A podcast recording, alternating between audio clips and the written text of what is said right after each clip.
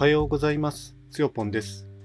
えー今朝のテーマは、アップル信者には遠く及ばないザレ言というテーマでお届けしたいと思います。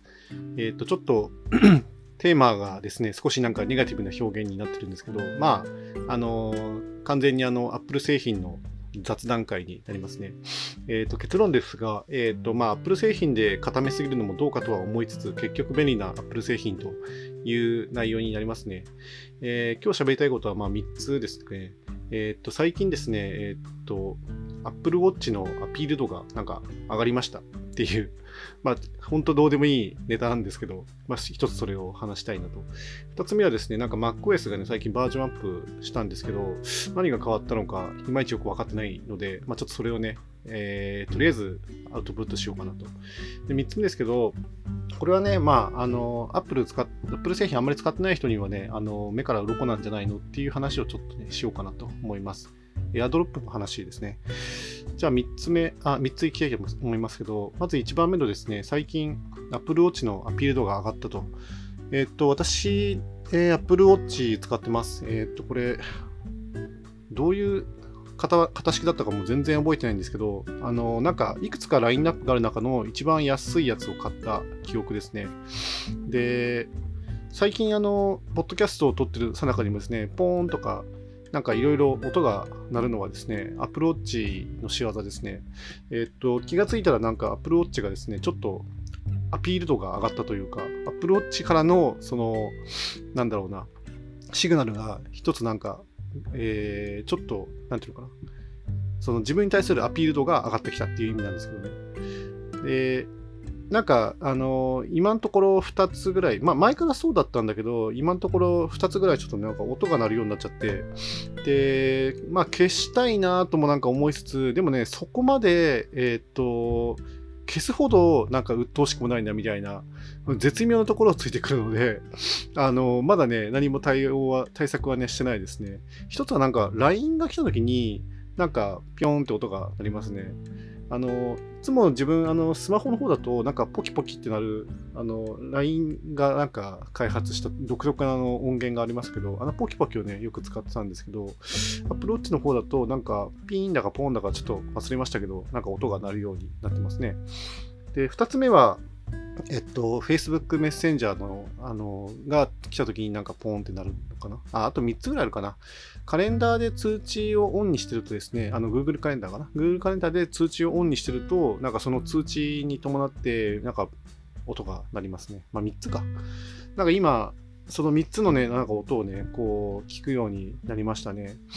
うん、なんか、まあ、個人的には、以前はですね、そこまで自己主張強くなかったのに、えっ、と、最近になって突然その音をね、発するようになったので、うん、なんか、あの、例えばこういうのって、あの、シーンとした、えっ、と、会場とか行くとですね、やたら目立つ音になりそうですよね。だから、なんか、まあ、なんか自分のそのスマホをですね、なんかそのサイレントモードみたいなやつにするとか、まあナイトモードにする。あるいはなんか仕事中みたいな、あの、コンセントレーションっていうやつを変えると、例えば仕事中にしたらですね、あの、一切そういう、まあ電話以外はなんか音が鳴んなくなるみたいな、なんかそういうモード、まあ自分で作ることもできるし、もともと用意されてるモードを使うこともできるので、まあそういったものを活用すれば、おそらく音は鳴んなくなると思うんですけど、でもとはいえなんか前ずっと四六時中その仕事中モードにしておくっていうのもどうかなっていう気もしつつですね。ちょっとここはなんか、うん、まあどうしたもんかなって悩みはしてないんだけどなんかちょっとその仕様がね少し変わったみたいなのでなんかまあそのうち何か対応しないといけないかなっていう気はしますね。ただその音の設計というのかな。その、まあ、振動と音をですねうまく組み合わせてあの鳴らしてくれてるんですけど、まあ、とってもその辺が優秀というか本当にあの気には少し気にはなるけどそんなにあ今のこんな音これこれ。これはね今はね Google カレンダーですね。ちょっと Google カレンダーに今日ねちょっと予定をいろいろ詰めてるので30分前ぐらいになるとなんか通知がね上がるとこのピョーンって音がピーンかな？わかんないけどなりますよねこの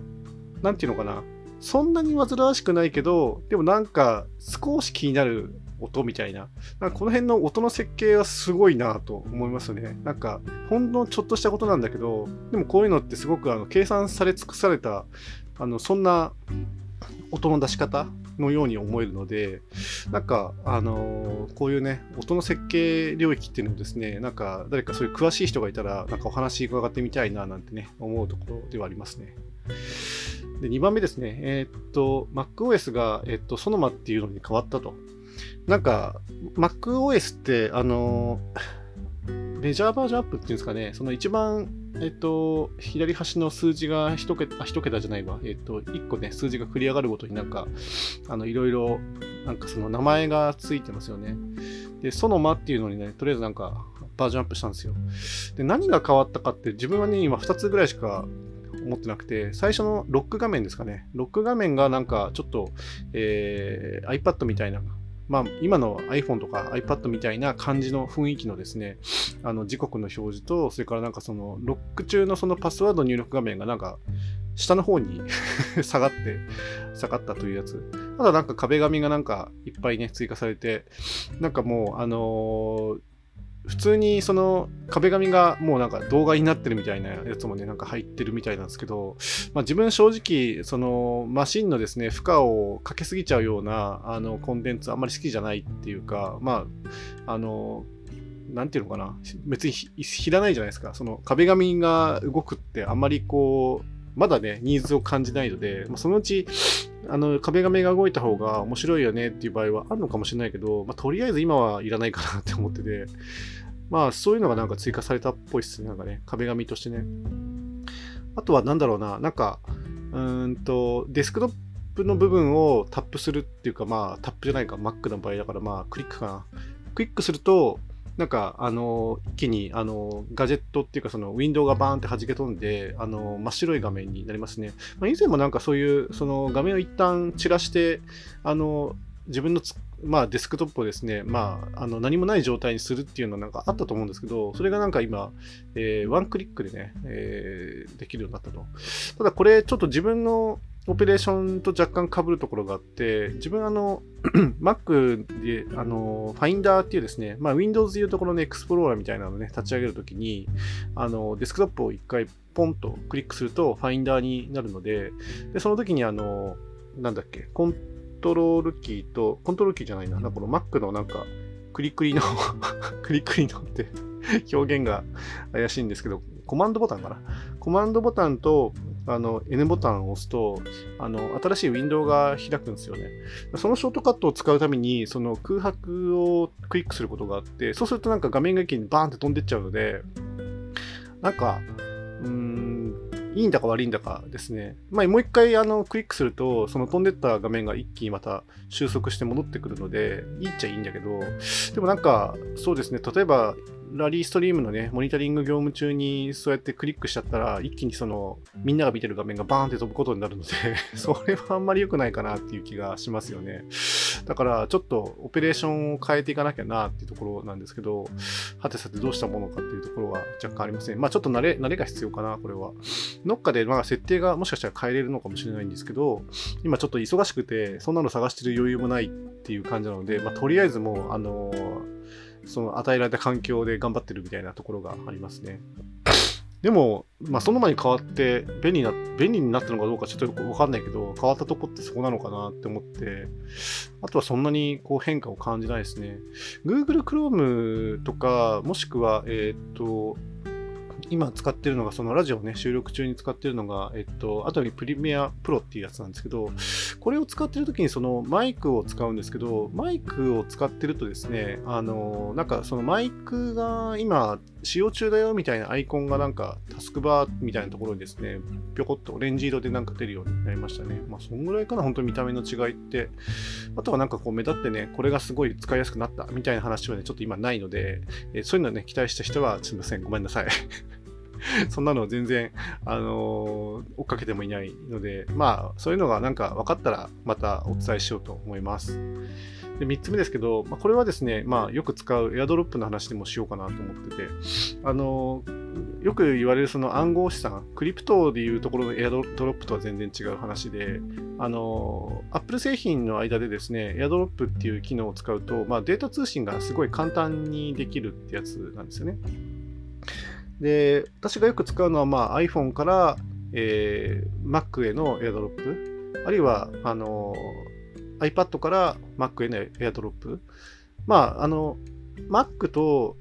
えっ、と、iPhone と iPad の3つだったら、基本的には AirDrop がどういう風でも、どういう組み合わせでもできますね。どっち、あの双方向にできますと。これがすごいなって思うのは、やっぱりその えっと、まあ、よく自分がね、やってるのは、例えば、あの、iPad 上で、あの、イラストレーター、iPad 用のイラストレーターっていうソフトがね、あるんですけれども、えー、それを使ってなんか、あの、何かをね、作その画像をね、作った時に、それをいち早く、あの、Mac に飛ばして、で、Mac のイラストレーターでもう一回編集したいっていうことがあったりとかするんですけど、まあ、そういう時にですね、その、クラウドのなんか動機を待ってられない時があるんですよね。あのまあ、そうですね。Adobe 製品の場合だったら、クラウドの同期って、まあ、少し待てばね、あの、割と確実に同期してくれるかなっていうこともありますね。まあ、たまにちょっと不具合が出て、あの、開けないみたいなことがあるんですけれども、まあ、時間を置くと一応なんかそこは修復されて開けるようになったりとかします。ただ、えー、っとね、Apple のですね、その iCloud、iCloud の同期って、本当になんかいつ始まってんのかわかんないし、いつ、あの、同期されるか全然読めないんですよね。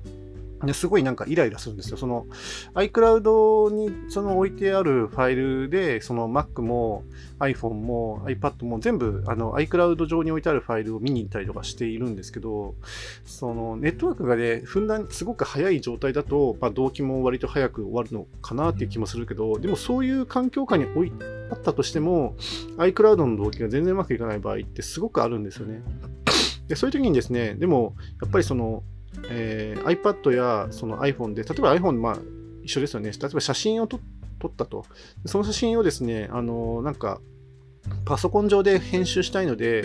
えっと、Mac にね、あの転送したいんだけど、iCloud 使ってると本当にいつまでたってもね、あの同期されないっていうか、いつになったら同期されるのか全然やっぱ分かんないっていうことになるので、そこで、まあ、よく使うのが AirDrop なんですよね。だから自分はもうあの iCloud にあの置いて同期を待つなんていう軽いことはせずに、もうエアドロップでサクッと送るというのをやってますね。まあ、で、これ、何が嬉しいって、あの、まあ、ちょっとエアドロップのね、仕組みよくわかってないですけど、まあ、Wi-Fi 環境下にあるか、もしくは、えっ、と、Bluetooth かなんか、なんか、とにかく使えるネットワーク多分なんか全部使って、エアドロップでね、なんか実現されてるような気がするんですけれども、ごめんなさい、全然調べてないので、ちゃんと、あの、その辺の技術内容をですね、調べたらまた、なんか、ネタにしてもいいかなと思うんですけど、まあ、とにかく、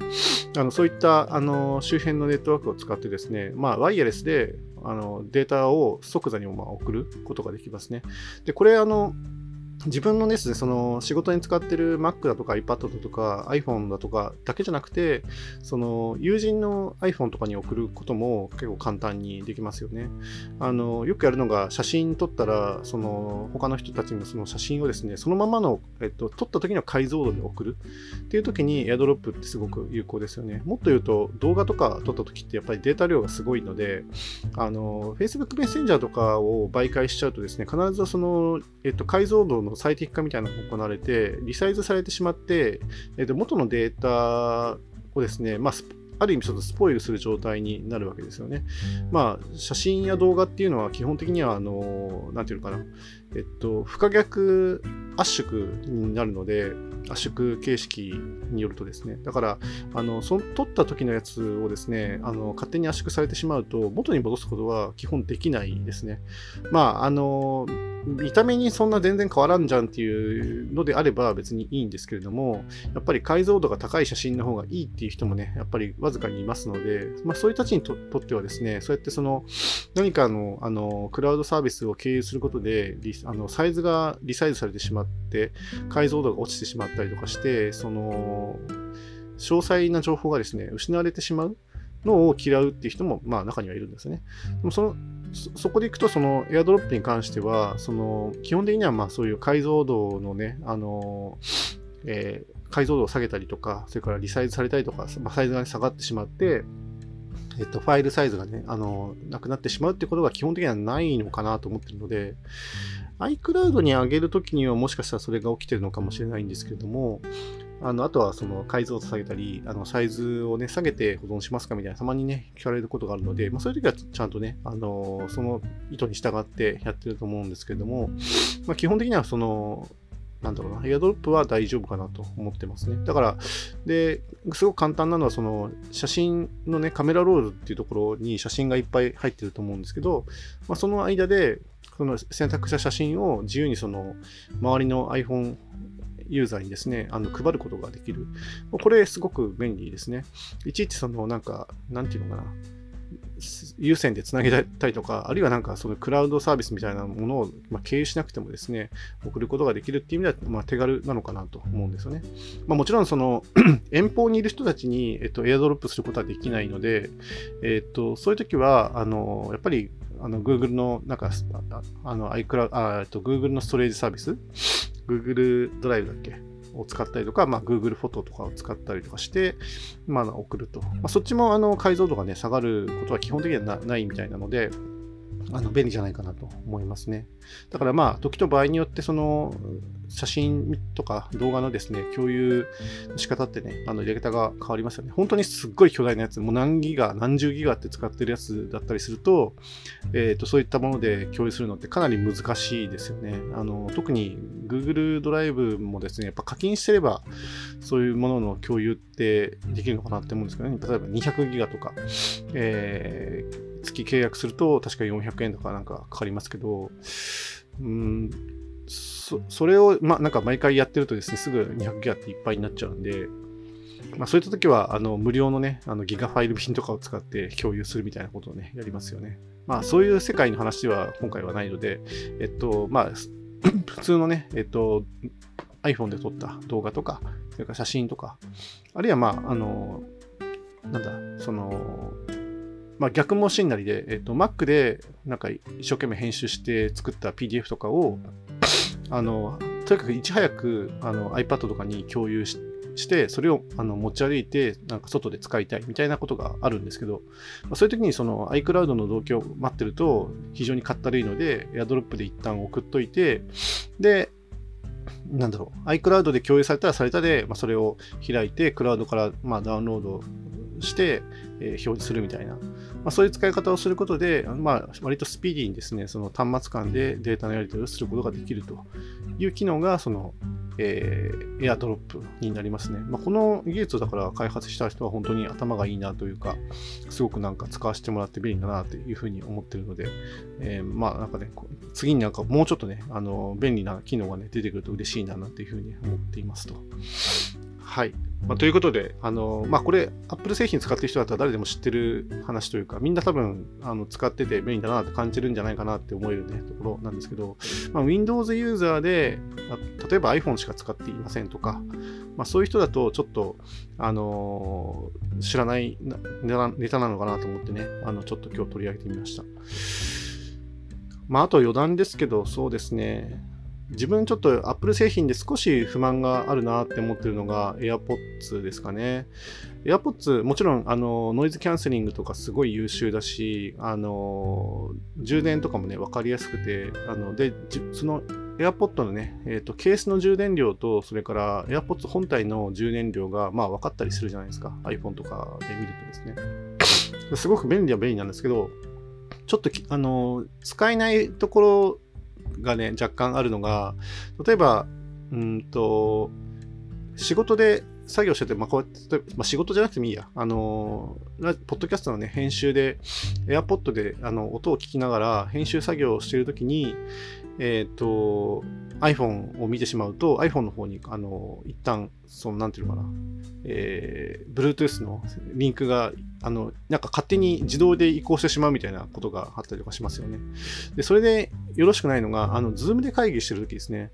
Zoom で会議してるときに、Zoom で会議してるから、まあ、Zoom にその、つなげてるときに AirPods を使って、えっ、と、喋ったりしてますと。マイクとか使ってね、喋ったりしてますと。で、その時に、えっ、と、なんか、携帯を見なきゃいけないタイミングがあって、携帯を見てしまうと、そっちの方に、あの、いきなりこう、えー、接続がね、吸い取られてしまうみたいな、